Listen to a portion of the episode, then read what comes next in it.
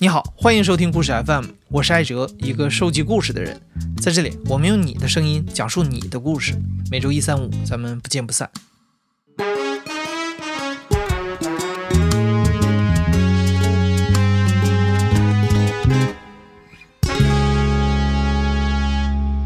上一期节目里，故事 FM 播出了音乐人杜凯的故事。杜凯也是参加了刚刚结束的综艺节目《乐队的夏天》。我不知道乐队的夏天里那些音乐人你是否都认识啊？但作为故事 FM 的听众，我相信你肯定认识我们的音乐人彭涵。彭涵从高中的时候就开始玩乐队了，故事 FM 的很多配乐，包括你刚才听到的主题曲，都是由他原创的。听了上期杜凯的故事，彭涵跟我们说啊，其实像杜凯这样能混出来的乐手是音乐人里面的幸运儿了。大部分的乐队生活还是挺苦逼的，可能做了十几年还是一个籍籍无名的小乐队。那这一次，我们就请彭涵带我们去探访一下小乐队的生活状态。大家好，我是彭涵，故事 FM 的声音设计，曾经的小乐队乐手。嗯，那是很多年前的一个夏天了，我和我当时的乐队以及当时的乐队家属们一起住进了一栋位于成都郊外山上的房子里。想要体验一把，就是音乐电影里面常常出现的那种桥段，就是一支乐队生活在一起，创作在一起，然后这里是所有人的乌托邦，这里的生活除了音乐就是派对，最后还能诞生一些非常非常牛逼的作品。我们是这样设想的啊。然后一个月的时间过去了，我们达成的成就有：喝完了数不尽的啤酒，煮了一锅长达一个星期的麻辣烫，尝试了非常非常长的时间不睡觉，感觉已经探索了。生理极限了，但是我们在音乐上基基本没有什么成果。那件事情以后，我发现两件事情啊。首先，我自己其实没什么做职业音乐人的天赋，就因为当我的生活里目标非常明确，就是音乐的时候，他我就有点感觉无从下手，不知所措的感觉。然后第二呢，我觉得我给自己的定位就非常清晰，我就是一个。小乐队的乐手，并且我，并且我没办法有太大的期望。呃，当然了，我身边除了像我这样的，也不乏很多一开始就把音乐上升到事业这个高度的朋友。其实我一直都非常佩服他们，即使他们需要另一份工作来养活自己，即使他们的乐队并不出名，没有能上电视。但是他们对音乐的决心，从第一次听到那首打动他们的歌开始，或者说从第一次被音乐收买开始，就从来没有动摇过。大家好，我是猴子，我今年三十三岁，然后是达文西乐队的主唱。没记错的话，应该是夏天，就是属于那种典型的大学男生。就是在在寝室，当时我记得是看那个八英里那个电影，呃，抽了好多烟看那电影，因为那时候抽烟抽的特凶。哦，那个应该叫《Lose Yourself》吧？那个电影最后那一幕，那个艾米纳姆他不是就 battle 掰赢了吗？哥几个都拽着他说：“我操，走起了，明儿咱们就怎么怎么怎么地。”然后。就是我触动挺深的，因为他之前一开始他是搞那个 battle 也没掰好，然后把班儿也差点给上吊了，就是感觉那个时候他很不成熟，就是然后经理一说他，他就觉得我操，这这这世界都跟都要跟我过不去的那种，就是满世界都是敌人那种感觉。然后后来他要去参加那个 battle，他就主动找那先找那经理道歉。道歉以后就找人帮他顶班，然后请假。请完假以后，我今天 battle 掰赢了，我今天就是底特律之王。但是，我跟人说好了，人帮我顶班的，我我该回去，我换班嘛。嗯，就是我老老实实回去，就很成熟，而且很酷。我觉得，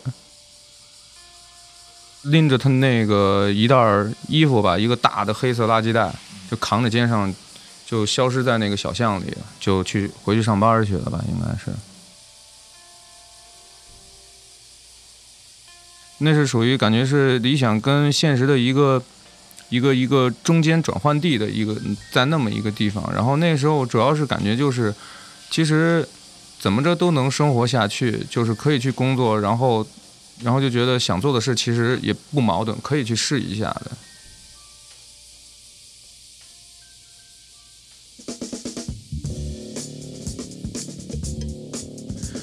从本科二年级一直到研究生毕业，猴子一直在玩乐队，呃，创作、排练、录音，偶尔也接一些演出赚点钱。学生乐队反而是赚钱机会最多的，因为基本不挑，演出费有多少就拿多少嘛，赚点酒钱，大家开心就好。并且猴子当时是在重庆上的学，啊，那儿的乐队竞争没有北京这么激烈。他当时的乐队在重庆也算是小有名气，演出最多的时候一个月能有三场。所有的变化都是从毕业开始的。猴子的队友上班的上班，继续上学的上学，只有猴子头也不回的背着一把吉他来了北京。用他自己的话说，来北京是来朝圣的，这儿的音乐最牛逼。那是二零一二年。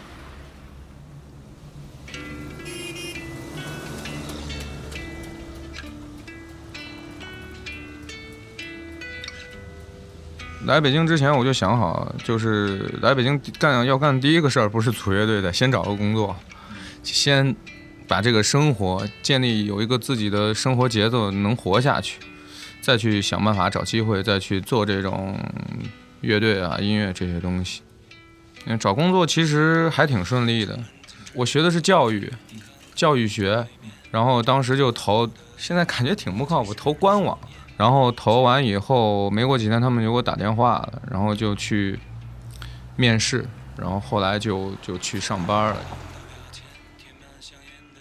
就这个时候开始，这就正式开始大张旗鼓，写歌、练琴、找人，就是排练，然后就开始联系演出。就是因为工作的时间是死的，你就按着这个工作其他以外的时间来组织这些活动啊。除了创作那一块儿，就都都还挺 OK 的。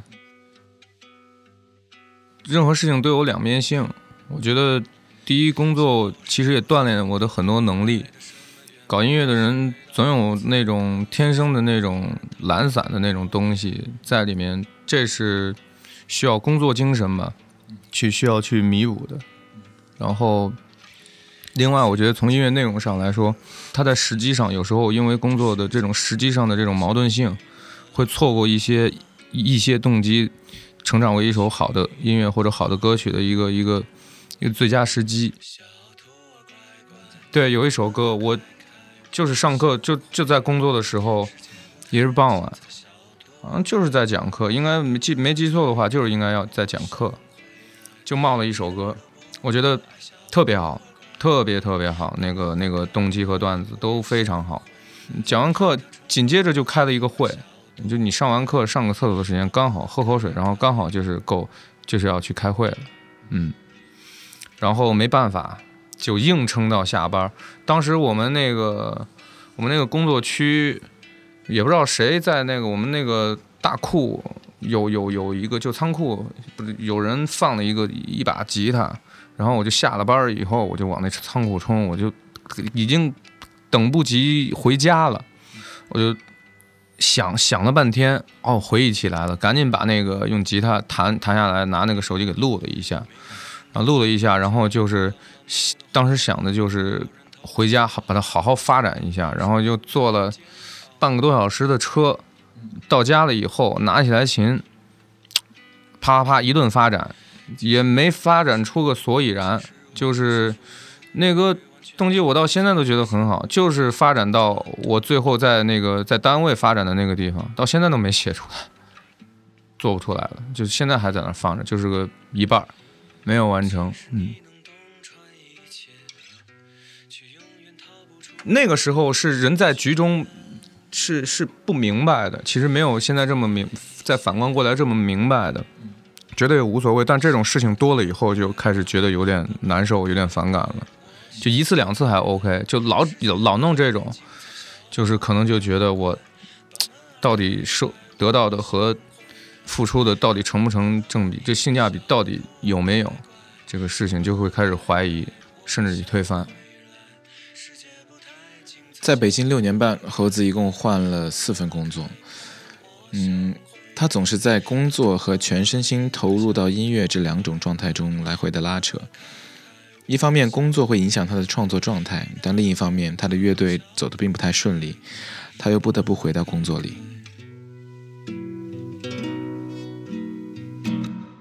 穷啊，那还能因为什么？就是要赚钱嘛，要生活。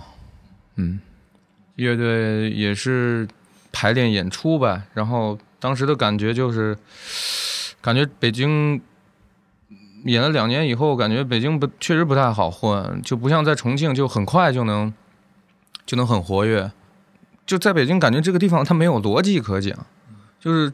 因为因为之前在都是在地方做乐队，就是很多事情感觉都应该是顺理成章的，就是应应该是一加一等于二，按照逻辑一样走。就比如说演出这个事儿啊，你有点想法，东西有一点自己的内容，在地方的话，可能呃几场演出就能很好了。然后就是 乐队的状况，包括它的活跃度啊，演出的数量，包括质量都会。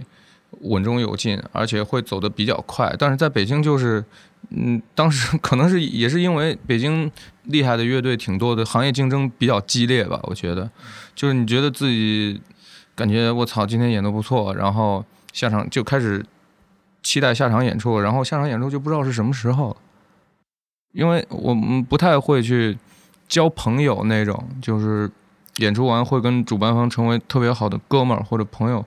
当时感觉身边也是有很多乐队，他们就走得挺快的，走得挺快的。但是就感觉我们就到底怎么回事儿？就是因内容也不差，就一直走不起来，就是走不起来，走不动。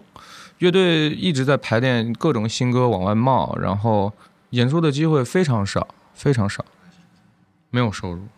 完全没有收入，还不低 之前那那那那，因为我们根本接不到那种特别好的演出，就是都是周中、周三、周周四，就是那种，因为周末的都已经被一些大乐队，都已经比较火的乐队，都已经站得很稳了，然后。那种演出可能相对来说票房保障，包括宣传的力度上肯定要好一些嘛。那是那是属于比较抢手的资源。就我们那人生地不熟的，那就周三、周四。后来我们我都跟我们乐队说，我说，哎，周四能演还是演，毕竟是个小周末，就周四都是个小周末。对这种，嗯，就当时就完全就是当练队儿的，就没想过什么要挣钱的。就是乐队确实是经历过最困难的时期，但是我我觉得我自己好像还没有经历过什么低潮，因为我觉得我还是那种，就是我举个例子啊，就是，呃，乐队最最低潮的时候，应该是有一段，嗯，有一场演出都来不了，反正各种各样的原因，但那场演出又是个周末的场，我不太想错过。本来就挺，我就挺珍惜这种机会和资源的。结果因为我自自己的原因去不了，我这个是作为我个人来说，我是不能接受的。然后，但是当时乐队确实两有两个乐手又来不了。当时那场演出我就接了，我硬是咬着牙给接了。接了以后，嗯，我现在想想挺好玩的，因为当时只有鼓、吉他和我就没贝斯，没贝斯，我想想咋办？我当时就想咋办？哎呦！想了半天，后来我就想，那不行，就我弹贝斯吧。然后，然后那场就是我弹的贝斯，也挺爽的，因为人特多，演的演的特别好。后来我当时还在想，我他妈乐队四个人有啥用啊？我三个人够了，就就那种感觉，就是底下谁听你几把吉他的那种华丽的编配，你这上台造起来，底下倍儿开心，效果巨好，就就是那种，对，就我觉得第一。就是我自己弹贝斯演出，开天辟辟地第一遭，我觉得也挺有趣的。就是就是所谓的这种比较困难的这种东西，就是我觉得如果换一个角度去看，其实还是个挺有意思的事。嗯。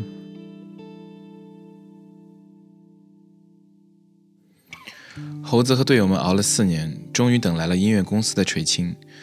两年前，他们被国内知名的独立音乐厂牌摩登天空签下。从此有了经纪人、专辑制作费、巡演机会等等，乐队一下子全给干了。录了第一张正式专辑，进行了一次全国巡演，一颗大石头蓄满了劲儿砸到水里。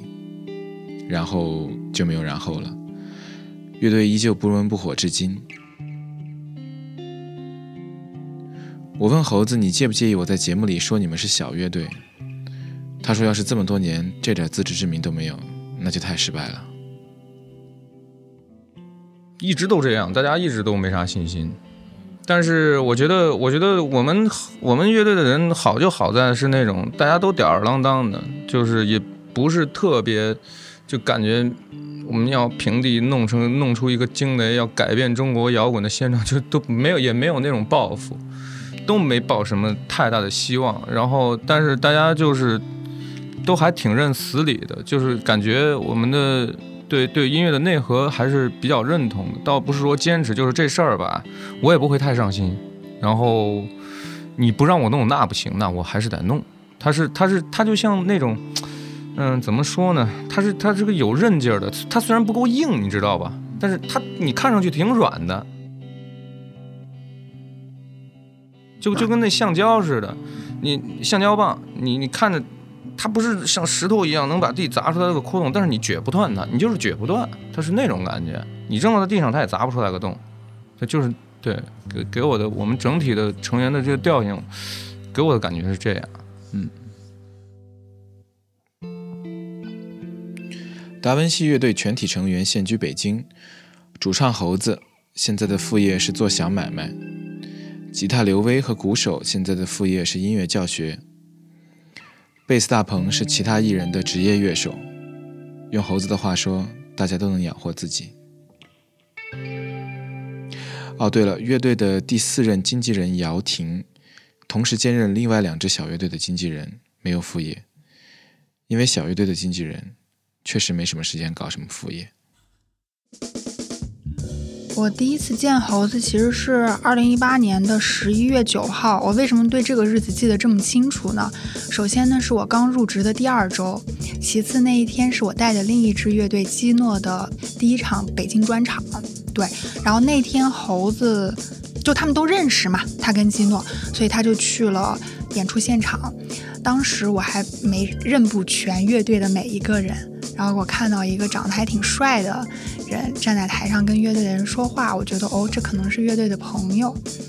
最后我就看见这个人在那满场的找挂衣服的地方，我说：“哎，我帮你放到休息室吧，因为我觉得他是朋友嘛，得照顾好。”后来我一个启轩的同事跟我讲说：“姚婷，你知道他是谁吗？”我说：“我不知道啊。”他说：“这是你另外一支乐队的主唱。”哇！我当时恍然大悟，赶紧跑过去，我说：“嗨。”我是姚婷，然后我是你们未来的经纪人。然后猴子说啊，一脸特别懵的状态说哦，那我们加个微信吧。我就给他加了微信。然后但是没想到的是，加微信之后他跟我说的第一句话就是哎，婷婷，我们那个兰州草莓的车票还没报呢，你你要不去公司给我们报催一下？就是说实话，我以前在我入职摩登天空之前，我根本不知道有这样一支乐队的存在。所以当总监跟我说：“哎，要听你未来会负责这支乐队的时候”，那一天我就在无限循环达文西的歌。对于我自己而言，他们的音乐品质我是非常认可的，这一点我很欣喜。就是在你拿到了一支你很认可的乐队，而且那一天我可能脑子里会飞快的冒出来，因为我自己以前是学艺术的嘛，所以我会飞快的冒出来，他们跟哪些艺术家合作，他们跟哪些品牌合作会非常的好，会非常的呈现出不一样的效果出来。所以当时那个时候我还是很有信心的，对于这个乐队。对，然后乐队差不多。会通过以下几个方式做一些合作，或者是展开他们的工作。第一，最主要的就是他们会有版权上的收入，这是他们收入的一部分。那版权上的收入就牵扯别人要听你的歌啊，你怎么去找宣发、宣发的渠道、品牌的合作，那让别人知道你会有好几种方式：上音乐节、去 live house 演出，然后还有一些品牌会对你做一些报道推广。就是在这些都是促成让乐队越来越赚钱以及越来越多曝光的一个途径，但可是就，但是非常现实的一点又是，因为你是小乐队，所以这些途径也非常的有局限性。说一个最粗浅的一个现象吧，就比如说在公司里大乐队，可能就会有很多品牌方主动找上门来说，哎，我是不是这个乐队合不合适？那个乐队可不可以参加我的活动？但是可能对于小乐队而言，我们更多的是要去给品牌方去推，那这个推的这个过程就会非常的艰难，因为首先小乐队成立的时间不长，品牌就会去在这样就是一个资本或者是流量导导向的一个社会来说。品牌方是很难去仅仅听到你的这个作品，然后说我就要你，所以你就要不断的去把他们的音乐性，然后跟品牌去结合，然后去告诉他们你为什么要采买这个乐队。这个过程非常的艰难，你要去说服他们，你要从各个方面去说服他们，让他们知道这个乐队可以给你带来什么样的东西。嗯，其实当你的乐队。很少被公司的人所提起，比如说很少上音乐节，很少有一些商务的合作的时候，我就会去想，到底是因为什么原因导致这个现象？嗯，最后就发现，其实很大程度上是你作为经纪没有起到一个特别好沟通的桥梁，就是你必须要随时随地的告诉公司我的乐队在忙什么，所以在这个时候我就会见缝插针的给我的总监，然后包括我们的副总，我们老大就。去找各种各样的时机，说啊，我觉得我的乐队很好，我觉得达文西很好，我觉得基诺很好，我觉得张老师适合。甚至有的时候他们在跟别人聊天的过程中，就类似有一天，我们老大跟另外一个部门的老大在在两个人聊天，说要做剧场巡演。我坐在旁边，我就听见了，然后就赶紧跑过去，我说我这边有三支乐队的资料，我觉得他们非常适合，然后有哪几点特别适合，我要不要把我的乐队的资料发给你们？然后当时我们老大就说，就给那个部门的老大说，你看这就是我们部门最会见缝插针的，我我们给他起了个外号叫贞姐，就是或者说我的乐队在外面拍了宣传片。我们自己出去，甚至是玩儿，我拍了好看的视频，我都会第一时间发给我的老大。我说：“你看，我们乐队现在好帅啊！”然后他们就说：“姚婷，你怎么每天跟个夸痴一样？”就就是他们也会觉得我这样嘛。但事实上，我都是想要通过这种方法去让我的公司知道这几支乐队很努力，然后也会在公司的大会上什么的见缝插针的去说：“哎，我觉得我们乐队在这方面这方面比较好，那我今后要怎样怎样。”就是。演变到现在就是一种特别顺理成章的推销，你根本不会让别人看出来一丝痕迹，你在推销你的乐队。事实上，你已经带出了他们很屌、很厉害。姚婷从小是学美术的，研究生在英国学的艺术研究领域相关的专业。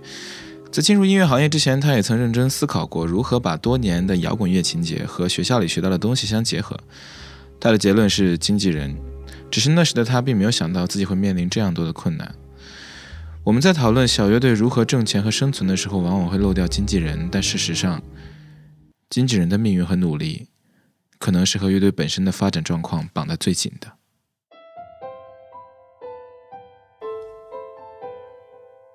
我觉得特别累，就是，嗯，并不是说你身体上有多累，而是我压力挺大的。因为我从小就是我爸和我妈一直非常的支持我，而且家里其实也没有什么经济压力，说哎你一定要挣钱什么的嘛。所以，我我爸就跟我说，人不是因为做了什么而后悔，还是而是因为没做什么才后悔。那这句话就给了我非常大的压力，因为他们一直因为这句话而支持我。如果我做不出来什么的话，那我是不是就对不起我的父母呢？就是挺难过的，我我我会考虑自己从小是学美术的，然后也在一个不错的大学里学了双学位，然后也去在全世界排名真的是前三的学校读了研究生，最后你就在这样一个行业值得吗？嗯，因为我跟我大学班主任关系非常好，他说姚听我们见见面呗，聊聊天什么的。然后刚好曾经跟我们关系特别好的一个男生考到了美国的研究生，然后那男生在大学整个就是玩乐队玩了四年，后来毕业了时候也不玩了，就老老实实上班。然后那天也说他要去美国读设计了，嗯，我们几个人就见了一面，见了一面之后，大家就聊到各自的现在的工作状态呀、收入啊，给你的班主任做一个汇报嘛。我当时我就发现。我天哪！我的收入就是别人的三分之一。对，当时就挺自我怀疑的啊，怎么怎么回事啊？哦，而且还有一点吧，就是你。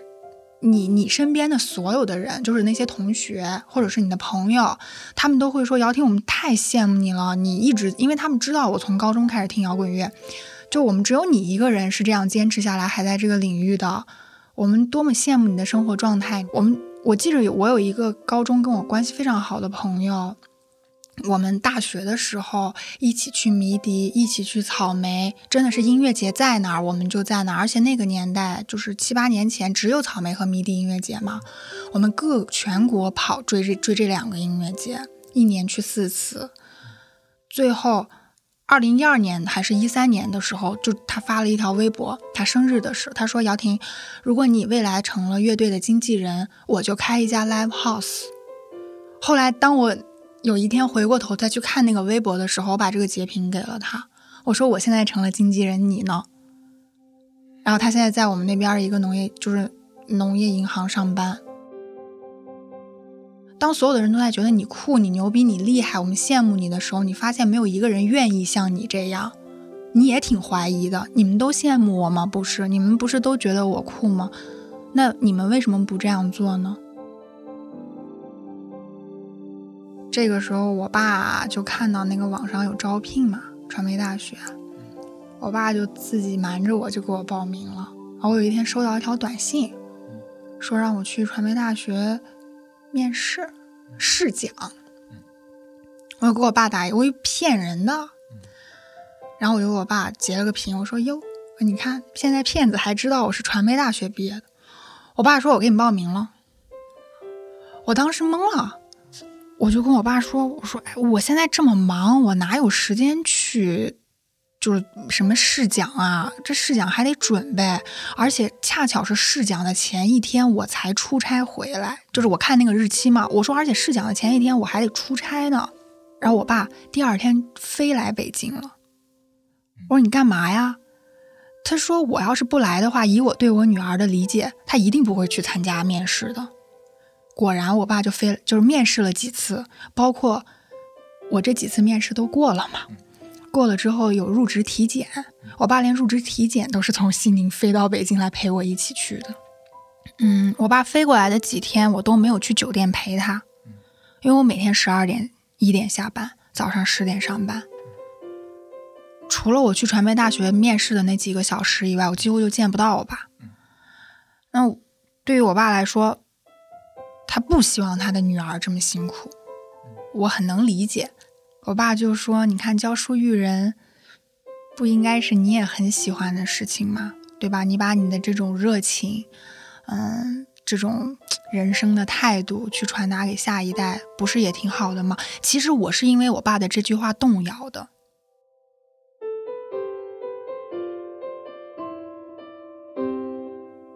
我记得我来摩登天空面试的时候，我总监问过我一句话，他说：“你以往的，就是学习的经历和你的工作经历跟音乐其实没有任何的关系，那你觉得你比别人优秀的点在哪呢？”我说：“是热爱。”嗯，当然，其实除了热爱，我也有很理性的分析过我。对于这个行业来说，有什么样的优势？比如我自己是学艺术的，然后我在研究生学的专业也是如何去选择更好的媒介去展示故事。那这些都是我可以带给乐队不一样的东西。以及当我每一次看到我的乐队在排练、在演出的时候，我从骨子里那种原始的热爱就又一次会被唤醒。我曾经无数次的问自己：要听你现在做这样的事情值得吗？我都觉得是值得的。其实音乐行业，如果你想赚钱、想发财的话，音乐行业并不是一个特别好让你去实现这个目标的途径。但是我们在做一件很酷的事情，这些东西是别的，就是是别的行业无法给你的。你现在正在收听的是亲历者自述的声音节目《故事 FM》，我是彭涵。本期节目由我制作和声音设计。这首歌是来自达文西乐队的《我们会在没有黑暗的地方相见》。我们下期再见。在月的